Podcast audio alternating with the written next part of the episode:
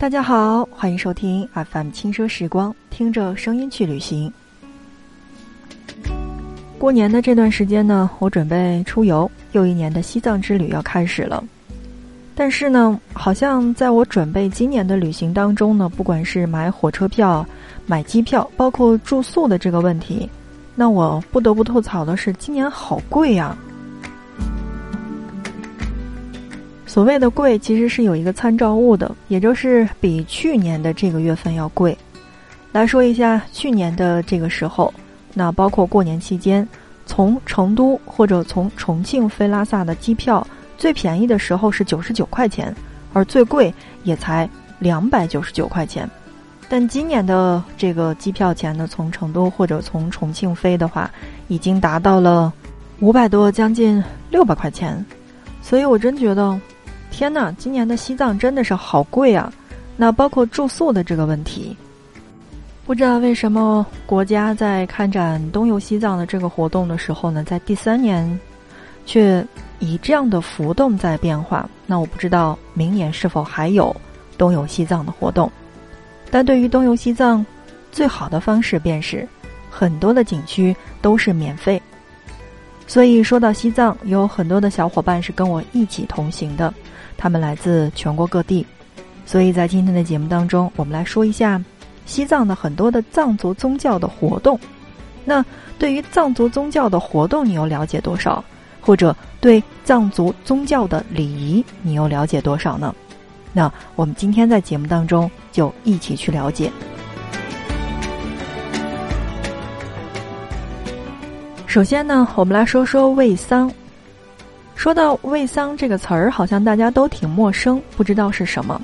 那么听我讲述完了。那大家就应该有了解了，尤其是去过的朋友们，那想去的朋友们就已经做了一个大概的了解，去到之后就能看到了。卫丧是藏民族最普遍的一种宗教祈愿礼俗，是宗教场所当中不可或缺的形式之一。燃起的桑烟有清香舒适之感。卫桑呢，其实就是用松柏枝。焚起的艾炊烟，是藏族祭天地诸神的仪式。在藏族地区，几乎每家每户以及各大的寺院都备有桑炉或者卫桑台。每逢藏历的新年、初一和十五等吉祥和殊胜的日子，人们起得很早，第一件事儿就是卫丧祭神，素以第一个去卫丧的人为荣。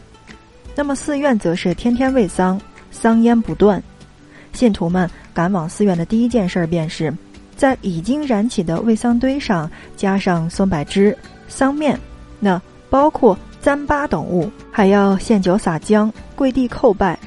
那么，呃，据说呢，在喂桑的过程当中产生的这个烟雾，不仅使凡人有舒适感，山神也会十分的高兴。因而，信徒们以此作为祈福的一种形式，希望神。会降服于敬奉他的人们。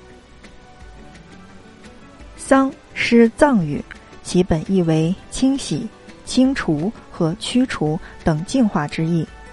卫丧时，除了点燃香味的干柏和香草之外，还有糌粑、香叶、糖、苹果、清水等众多食品。所以，味丧有两层含义：一层就是净化，而第二层就是。祭祀献供，那么佛经上说，神灵不食人间烟火，只要闻到桑烟之香味，便宛如赴宴。藏语称其为至萨，也就是食味。所以，僧俗民众总要到寺院、山顶为丧祭神，给神灵以美味，给自己以精神解脱。好的，亲爱的小伙伴们，正在收听到的是 FM 轻奢时光，听着声音去旅行。在今天的节目当中呢，我们是来说到了藏族宗教活动当中的一些礼仪和仪式。那么刚才呢，我们是说到了卫丧。说完了卫桑，那么我相信去过很多的藏族地区，或者说有藏族的这个藏传的寺院的时候，大家一定对这个卫桑的地方并不陌生了。闭着眼睛就能想到，就是那个白色的塔或者一个那个卫桑的台子，上面呢有很多的这个烟雾在冉冉升起。那么那样的一个地方呢，就是卫桑台，而几乎呢，它是在凌晨或者说特别早的这个早晨的时间呢，就会看到这个烟雾缭绕的这个感觉。而我们刚才说到的，如果你看到了卫丧，那么请以敬畏之心去观看完。当然，手中如果有一些这样的东西的话，那你也是可以投到这个卫丧台当中的。好，那么我们再来说一说磕长头。磕长头，或者说叫做磕头朝圣的人，在其五体投地的时候呢，视为身敬。同时，口中不断的念咒，是语境；心中不断的想念着佛，是为意境。三者得到了很好的统一。磕长头分为长途，也就是成年累月，需要经过一年的时间，那么风餐露宿，匍匐于沙石冰雪之上，坚定的向目的地去进发；还有一些就是短途的，也就是几个小时。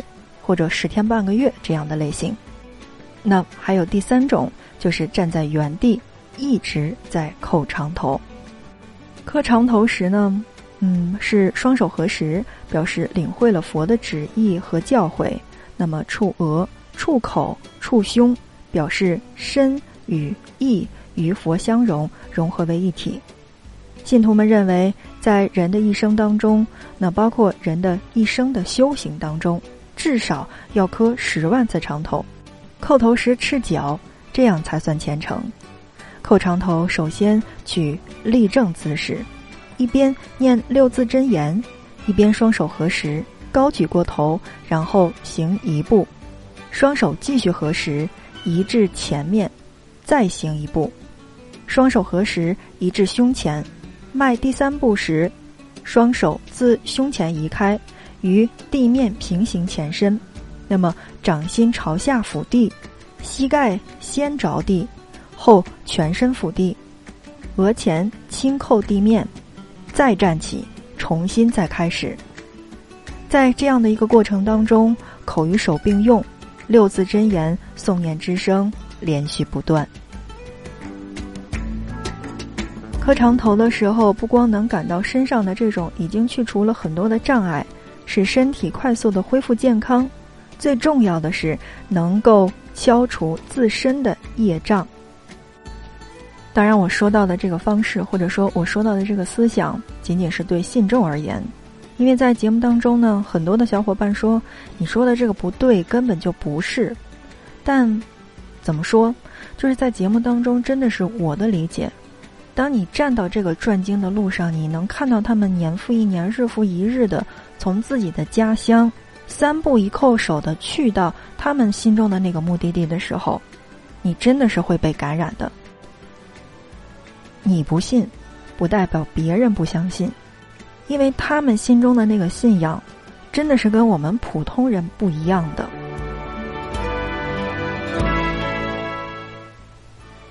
好的，那让我们来继续我们所说的藏族礼仪的传统当中的第三种，叫做放生。佛教认为，一切众生都具有生命，都有苦乐感受，在佛陀的大悲心中，那么对于有情或者说没有亲疏之分，一切都是平等的，既不会偏袒任何人，也不会偏袒动物。凡是具有生命力的，是不可以伤害的。杀生的罪过很大，因为任何众生对于自己的生命都是十分的爱惜的。不怕死的众生是很稀少的，谁也不愿意别人杀害自己，也不愿意指使他人去杀害自己，自己也不会去杀害谁，也不指使别人去杀谁。不做恶事，多做善事，普度众生，积功积德是佛陀的教诲，是佛教放生功德之所在。藏族。于公元七世纪制定的十善法中有一条是不杀生，要求僧人做到舍弃杀生，保护所有的生命的善业。放生一般有三种形式：一是将自己饲养拥有的家畜家禽，那么解除他们对死亡的恐惧；二是不属于自己拥有的生命，在即将被人或者被动物杀害的时候，给予妥当的放生，解除死亡恐惧；三是以清净易乐的去劝阻他人舍弃杀生，并行放生。放生呢，是一般选择藏历或者说藏月初一至十五之间的佛陀亲现神变的节日。